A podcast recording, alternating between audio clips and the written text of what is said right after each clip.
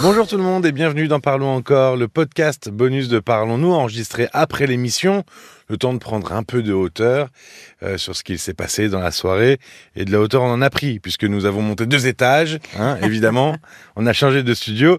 Je suis Paul Delair et pour m'accompagner durant ce podcast, Caroline Dublanche. Bonsoir Caroline. Bonsoir Paul et on n'a pas pris l'ascenseur. Hein. Exactement. Notre sport quotidien. Ah ouais. Deux étages, bah c'est. Je sais pas si c'est beau de s'en vanter. C'était la journée mondiale du désordre, le 21 mars. Alors, euh, si on en a euh, parlé en rigolant tout à l'heure à l'antenne, Mhm. c'est parce que elle a rien d'officiel, hein, cette journée. Elle a été créée en 2013 par euh, une entreprise de conseil en organisation, hein, Ah, imaginez bah bien. Oui, mais, mais finalement, euh, c'est en remontant et, et en, revoyant nos bureaux que on s'est dit qu'il y avait pas mal de choses à dire Oui. sur le bureau et le désordre. Euh, et on en parlait un peu à l'antenne.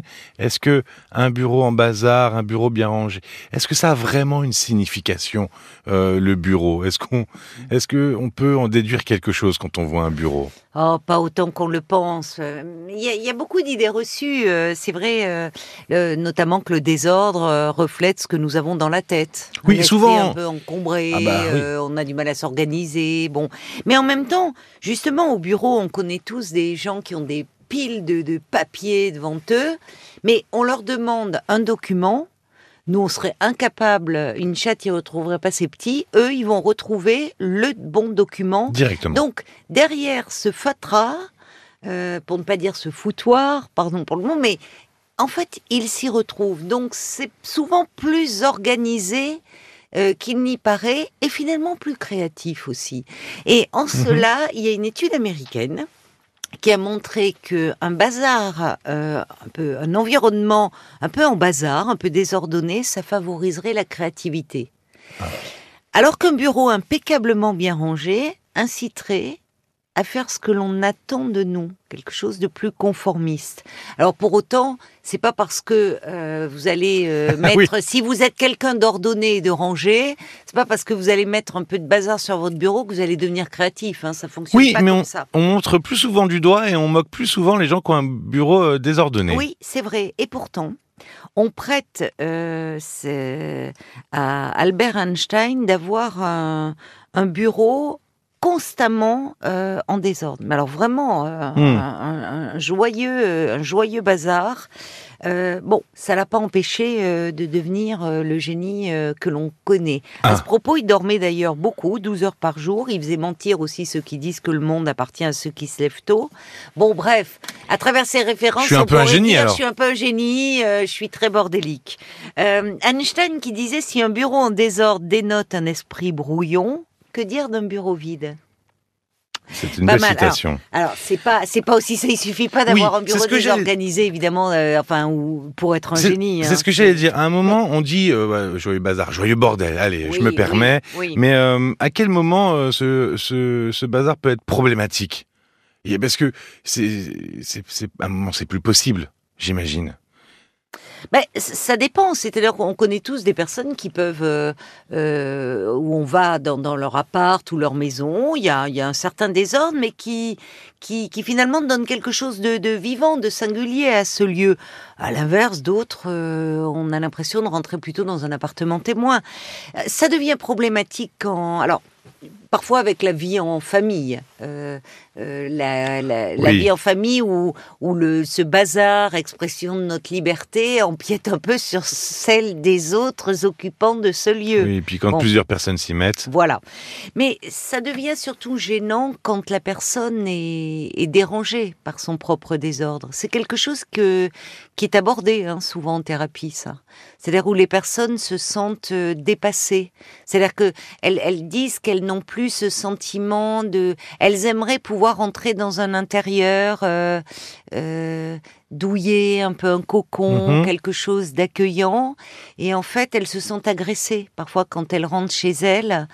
euh, parce qu'il y a beaucoup de bazar, beaucoup de désordre, elles ne s'y retrouvent plus. Euh, et, et- et ça les ça les angoisse. Alors c'est intéressant d'ailleurs entre ce là pour le coup entre la maison et son son rapport à comme si ça traduisait aussi que quelque chose sur le plan psychique qui les euh, qui les envahissait. Ce serait un peu comme un symptôme, c'est ça? Ah ben, dans ces cas-là, le désordre peut avoir valeur de, de symptôme. C'est-à-dire que, de fait, on peut se laisser envahir euh, par son désordre parce qu'on manque d'énergie. Parce que euh, on a tendance à déprimer. Et, et dans ces cas-là, on se laisse envahir par les objets, par les papiers, par... euh, bon. Donc là, ça mérite, oui, de, de, de De se pencher là-dessus. Alors sans aller dans les problématiques, pour revenir à, à des bureaux par exemple, qu'est-ce qui fait qu'on devient quelqu'un de désordonné? Est-ce qu'il y a des, je sais pas, est-ce qu'il y a des Oui. raisons? Oh, il y a toujours des raisons. C'est, c'est, c'est d'ailleurs euh, peut-être pas un hasard si c'est souvent à l'adolescence qu'apparaît euh, ce comportement. Pourquoi? Parce que euh, les, l'ordre et la, pop- et la propreté sont souvent imposés par euh, les parents. C'est Mhm. le fameux range ta chambre, il y en a marre, t'as vu ce bazar, j'arrive même plus à rentrer, à passer l'aspirateur, tellement, il y a- tellement c'est encombré, on voit plus la moquette. Bon.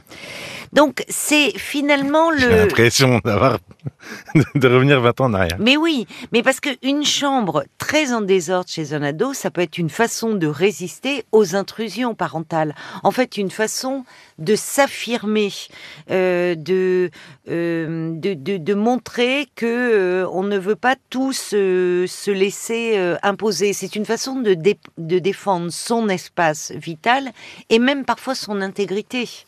Il y, a, quelque chose de de, de cet ordre-là, une affirmation de, de soi.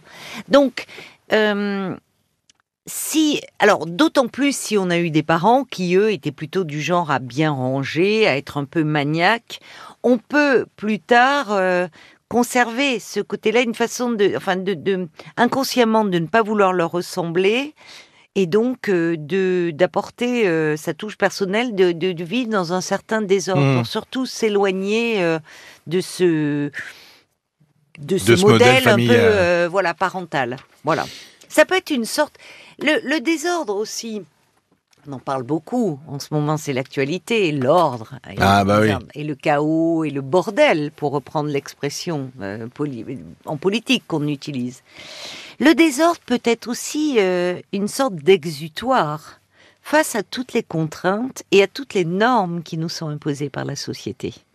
Et finalement, chez soi, on fait ce qu'on veut. C'est un peu aussi un espace de liberté. Alors, quand euh, je, je parle là de quelque chose où on n'est pas dérangé, encore une fois, hein, dans, par, par son désordre, et où il y a quelque chose de joyeux, de vivant, d'habité, je dirais.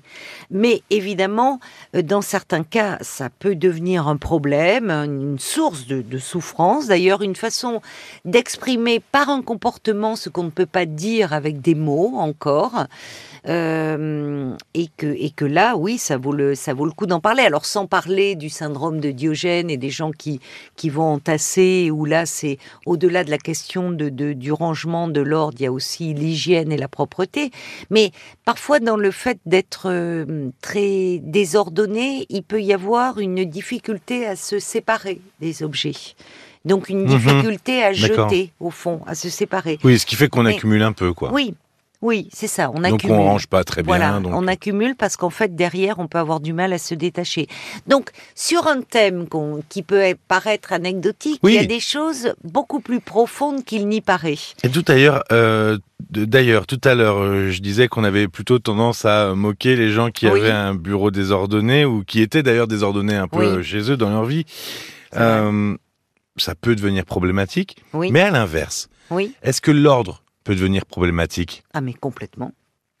Euh, L'ordre euh, euh, peut devenir un problème en soi parce que il il peut y avoir quelque chose de très obsessionnel dans cette quête de contrôle et de maîtrise sur les objets. Et on parlait euh, tout à l'heure du désordre qui peut être un peu compliqué quand on vit en famille. Mmh. Euh, parce que derrière ce, ce besoin d'ordre, ce besoin de contrôle et de maîtrise, il peut y avoir beaucoup d'a- d'agressivité inconsciente, mais qui s'exprime vis-à-vis de l'entourage. C'est aussi très difficile de vivre avec quelqu'un de Oui. maniaque. De- oui, maniaque. Ouais, très rigoureux, voire maniaque. Oui, on peut dire maniaque. Ah oui, bah on fera un épisode sur les maniaques mais alors. tout à fait, on pourra Comme en parler, oui. volontiers. dans tout mon bazar, là, je retrouve pas ma fiche, mais je crois que j'ai pas, j'en ai pas besoin pour te dire merci, Caroline. Je crois que ça va aller. euh, les Ça miennes euh, s'étalent aussi, mais euh, on peut trouver le mot de la fin sans problème. Oui, oui. Dans l'ordre, pour le coup, dans cette émission, vous pouvez retrouver Sandrine qui n'accepte pas le diagnostic de son médecin, euh, qui était un diagnostic de dépression. Katia, dont l'ex-mari ne semble pas apte à s'occuper de leur fils de 10 ans. Bruno, en instance de divorce, il a été euh, surpris par la demande de divorce de sa femme parce que elle n'a plus la force de gérer Hmm. les enfants et le burn-out de Bruno qui dure depuis quelques années. Et puis pour terminer, on a eu Myriam aussi qui s'inquiète pour son fils et la famille de son fils car ils habitent au Cambodge et qu'elle peut pas euh, toujours les aider. Vous pouvez vous abonner au podcast sur l'appli RTL ou sur euh, toute une autre plateforme d'ailleurs, c'est possible. Parlons-nous rtl.fr, c'est l'adresse mail pour nous écrire et puis pour participer à l'émission un soir. N'hésitez pas. Merci d'avoir passé ce moment avec nous et à très vite. À très vite. Parlons encore. Le podcast.